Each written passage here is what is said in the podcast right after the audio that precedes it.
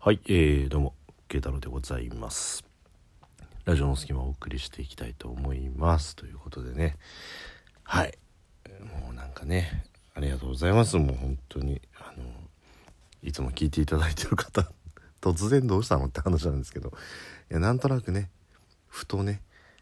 こう、ありがたいなって思うことってあるじゃないですか、なんかね。何がきっかけかよくわかんないですけど、はい。なので、ちょっと聞いていただいてる方には本当にありがとうございますっていうところ、プラス、えーラジオを撮る前に、ラジオを聞いていたら、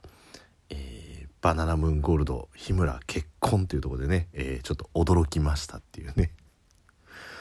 すごいよね、なんかああいうなんか番組内でこう、そういうのを言って、すぐにそれがこうニュースになるっていう、ね。もう片や僕は今ここで何を言ったって何のニュースにもならないですけどね。やっぱりもうね違うね。当たり前だね。うん。まあそんな感じでね、えー今日もちょっとお話ししていこうかなと思ったんですけど。まあようやっとこですよ。金曜日迎えまして、まあ、カレンダー通りの休みを取っている私としましては、えー新年度始まってもうねこうなんていうんですか3月末はさこう年度末の追い込みみたいな感じでバタバタするわけですよ。こうラストスパートみたいな感じでね。でラストスパートってさラストのスパートじゃん。普通に考えて、まあ当たり前なんですけどね。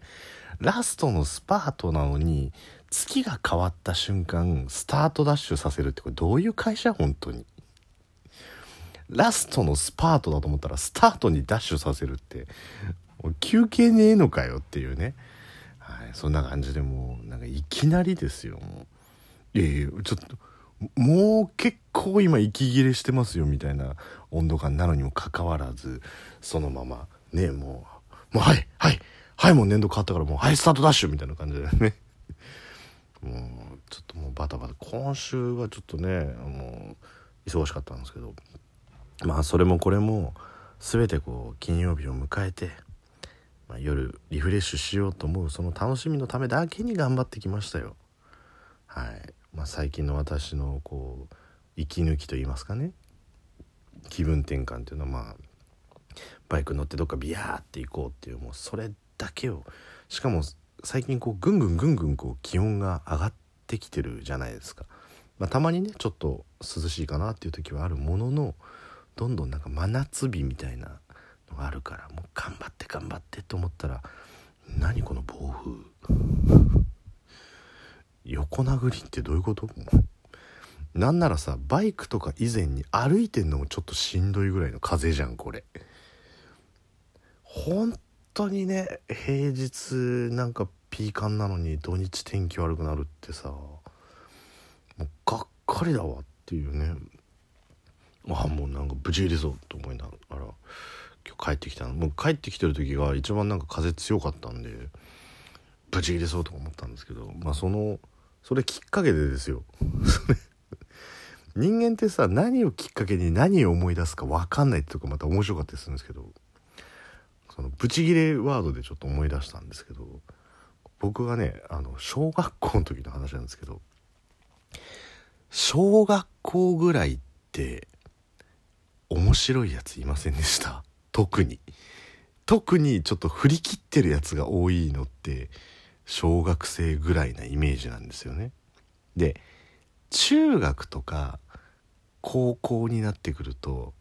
なんかかっこつけたいとかなんかかっこ悪いのが嫌だみたいなのがこう作用してくるじゃないですか。でねあの女の子はまあよりおしゃれに目覚めみたいなところでね男はこうやたらちょっとなんつうんですかかっこつけたがるみたいな。だから割とそのそういう意識が低いこう小学生の時の方が割とこうぶっ飛んだキャラが多い気がするんですよ。っていうかまあ僕の場合は比率で言うとやっぱ小学生の時にぶっ飛んでるやつが一番多かったなっていうねね感じがしてで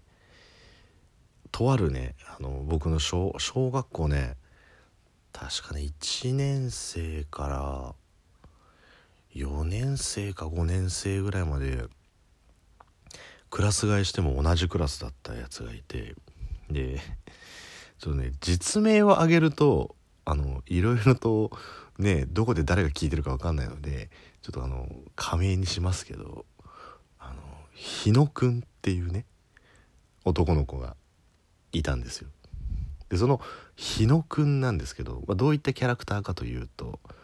まあ、クラスでは比較的おとなしめなんだろうなそのアニメ好きみたいな感じのおとなしめではないんですけど、まあ、割とおとなしくしてるタイプで、えー、まあね小学校低学年の頃からね電車が大好きだったんですよ。まあ、今で言うとこのなんだろう乗り鉄かなその電車に乗ってっていうのが大好きで。で小学校低学年の頃からもうあのあのなんとか電鉄のあの何何系の電車はどうのこうのでみたいなことを話せるぐらいのこうスペックを持ち合わせていたあの子で。で、まあ、すっごく詳しいんですよ。で頭は良くてもう毎回毎回テストはどちらかというと上位で。だ体育は波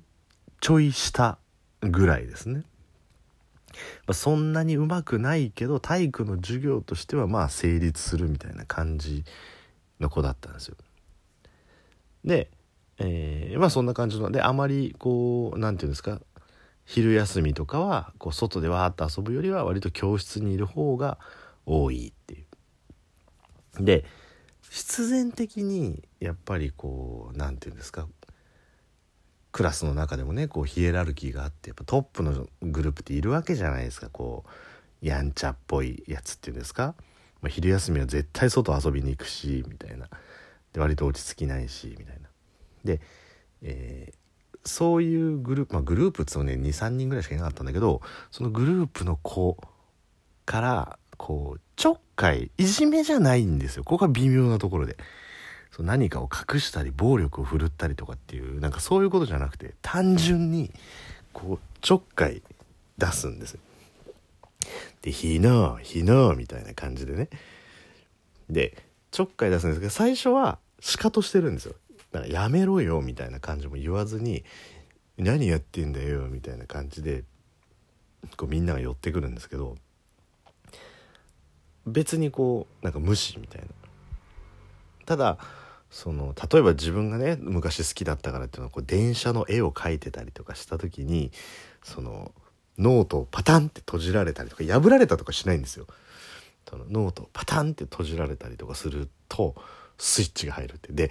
これも小学生時代ぐらいに必ずいるあの怒るっていうあの段階がないやつっているじゃないですか。もう温厚か暴走するかみたいな。これまさにこの日野くんはそういう感じのタイプの子で。で、その子がスイッチ入ると暴言を吐き出すっていうね。で、怒った時のポーズも必ずあるんですよ。えー、右手を握り拳で握った状態で、こう後頭部ぐらいに持ってってくんですよ。で、要するにこう、ぶっ飛ばしてやるぞみたいな感じでこう振り上げて、後頭部ぐらい思いっきり後ろにこうグッと構えるみたいな。で、えー、左足を上げるっていうね、なんかこう、走り出す寸前みたいなポーズもを取って、それが怒った時のポーズなんですよ。で、あの、必ず、これもう100%やっちゃいけない一線を越えた時に、その日野くんが、え怒りの矛先の対象者に向かって言うのが、クイーって言うんですよ。もう、よくわかんないです。ふざけんなよとかじゃなくて、クイーって言うんですよ。で、その後、もうね、地獄のような拷問をしようかと脅すんですよ。よくそのレパートリーがあるなと思うんですけど、その、まあ、いじめられっ子じゃないからねそのやめてくださいみたいな感じがないから怒った時は対等になるんで「日野何やってんだよ」みたいなゴンってやったら「クイー!」っつって「待ち割りで耳たぶ刺してやるぞ!」みたいな感じで 結構ね小学校低学年の割には危ないことを言うんです。まあ、今考えれば待ち針で耳たぶ穴開けんのは、うん、ピアスだぞみたいな感じがなるんですけど、本当にね、しかもね、なんだろう、致命的な破壊力がないんだけど、なんか、地味に痛いみたいなね。そこがなんかね、多分ね、暴力的な感じ。まあ、R10 ぐらいだね、多分。18とか16とかじゃない、R10 ぐらいでなんとかなる。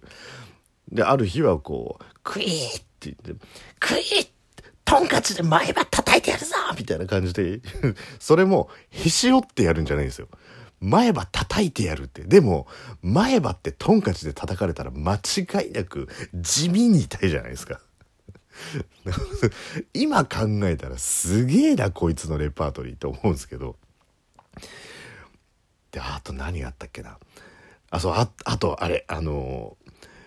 また結局そうなんかこうちょっかい出されて一線超えた時に「クイー!」って言って「鼻の穴に水入れてやるぞ!」って「これも地味に痛い」って「鼻ツーンってなるやつだ」みたいな感じでね。あねそのね日野くんがすごいんですよ。そのな今考えたらその小学校低学年で用いるボキャブラリーじゃねえなっていうねだって鼻の穴に水入れてやるぞって痛いけどもっと仏像とかじゃん。だからそこのねレパートリーがすげえあったなっていうそのね日野くんのことをちょっとふっと思い出したっていうところでね。あれは逆に僕にはすぐ出てこないなっていうところではあるんですけど、まあ、ちょっとそれをあのもうバイクに乗りた乗れなくてイライラしてた。ところをふと思い出したところなんであのこんな陽気に僕はクイーって言ってやりたいですね。